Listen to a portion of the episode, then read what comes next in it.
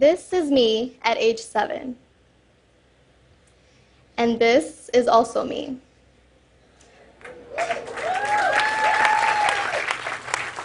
To be standing here in Kakuma refugee camp feels so surreal, and I'm overcome with so much emotion. These very grounds are where I was born and spent the first seven years of my life. I think many people are surprised to hear that I had a great upbringing here at Kakuma. But I was happy, I was smart, I had friends, and above all, I had hope for a brighter future. That's not to say that we didn't have our obstacles. I mean, boy, were there struggles. I would sometimes get sick with malaria and didn't always know where our next meal would come from. But the sense of community that is here in Kakuma and the pride that everyone here possesses is simply unparalleled. When I was younger, I remember conflicts breaking out. That tends to happen when people come from different backgrounds and don't speak the same language. Eventually, Swahili, the main language here, became our common ground. I made friends with the kids at the camp and even started embracing some of their cultures, celebrating holidays like Christmas, even though I was raised Muslim. The other kids would embrace my culture as well, sometimes even praying right alongside me. It was easy as children to come together, blend all of our beliefs to form our own unique multicultural environment. My name is Halima Aden, and I'm a black Muslim Somali American from Kenya. Some have called me a trailblazer. I was the first Muslim homecoming queen at my high school, the first Somali student senator at my college, and the first hijab wearing woman in many places, like the Miss Minnesota USA beauty pageant, the runways of Milan and New York fashion weeks, and even on the historic cover of British Vogue. As you can see, I'm not afraid to be the first, to step out on my own, to take risks and seek change because that's what being a minority is about. It's about using yourself as a vessel to create change and being a human representation for the power of diversity.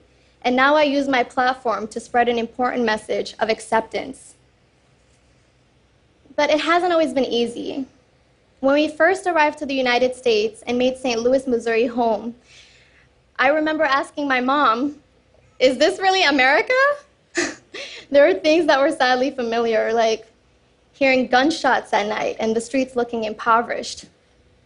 But there are things that were also very different. Like when I started first grade, I noticed how the kids played in groups. In America, we call them cliques. Back here, we all played together. Gender didn't matter, and race most certainly never mattered.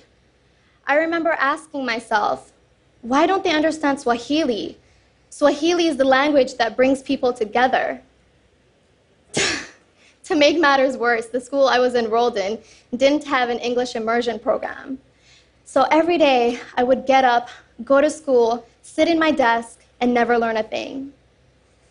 This is when I started losing hope, and I wanted nothing more than return to Kakuma, a refugee camp. Soon my mother learned that many Somalis found refuge in a small town in Minnesota. So when I was eight, we moved to Minnesota. my life changed as I met other students who spoke Somali, attended a school that had an English immersion program, and found teachers that would go above and beyond, staying there after school hours and lunch breaks, dedicated to helping me find success in the classroom. Being a child refugee has taught me that one could be stripped of everything food, shelter, clean drinking water, even friendship. But the one thing that no one could ever take away from you is your education. So I made studying my top priority and soon started flourishing within the classroom. As I grew older, I became more aware of others and how they viewed my race and background. Specifically, when I started wearing the headscarf known as a hijab, when I first started wearing it, I was excited. I remember admiring my mother's and I wanted to emulate her beauty. But when I started middle school, the students teased me about not having hair, so to prove them wrong, I started showing them my hair. something that goes against my beliefs, but something I felt pressure to do. I wanted so badly to fit in at the time. When I reflect on the issues of race, religion, identity, a lot of painful memories come to mind. It would be easy for me to blame those of another culture for making me feel the pain I felt. But when I think deeper, I also recognize that the most impactful, positive, life changing events that have happened to me are thanks to those people who are different than me. It was at this moment that I decided to step outside of my comfort zone and compete in a pageant wearing a hijab and burkini. I saw it as an opportunity to be a voice for women who, like myself, have felt underrepresented. And although I didn't capture the crown, that experience opened so many doors for me. I was receiving emails and messages from women all over the world telling me that I've inspired them by simply staying true to myself. The other firsts kept coming. I was invited to New York City by fashion icon Carine Roitfeld to shoot my very first editorial. It was around this time that I became the first hijab wearing model. And in my first year, I graced the covers of nine fashion magazines. It was a whirlwind, to say the least. But with all the overnight success, there was one thing that remained constant the thought that this could be what brings me back here to Kakuma, the place that I call home. And just a few months ago, something incredible happened to me. I was in New York City on a photo shoot when I met South Sudanese model Adut Akech, who also happened to be born right here in Kakuma. that experience in itself is the definition of hope.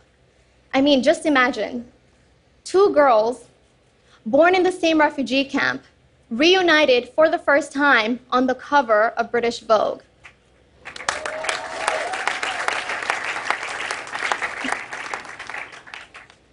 I was given the distinct pleasure of partnering up with UNICEF, knowing firsthand the work that they do for children in need.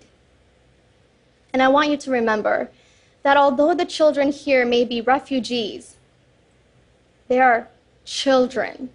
They deserve every opportunity to flourish, to hope, to dream, to be successful. My story began right here in Kakuma refugee camp a place of hope. Thank you.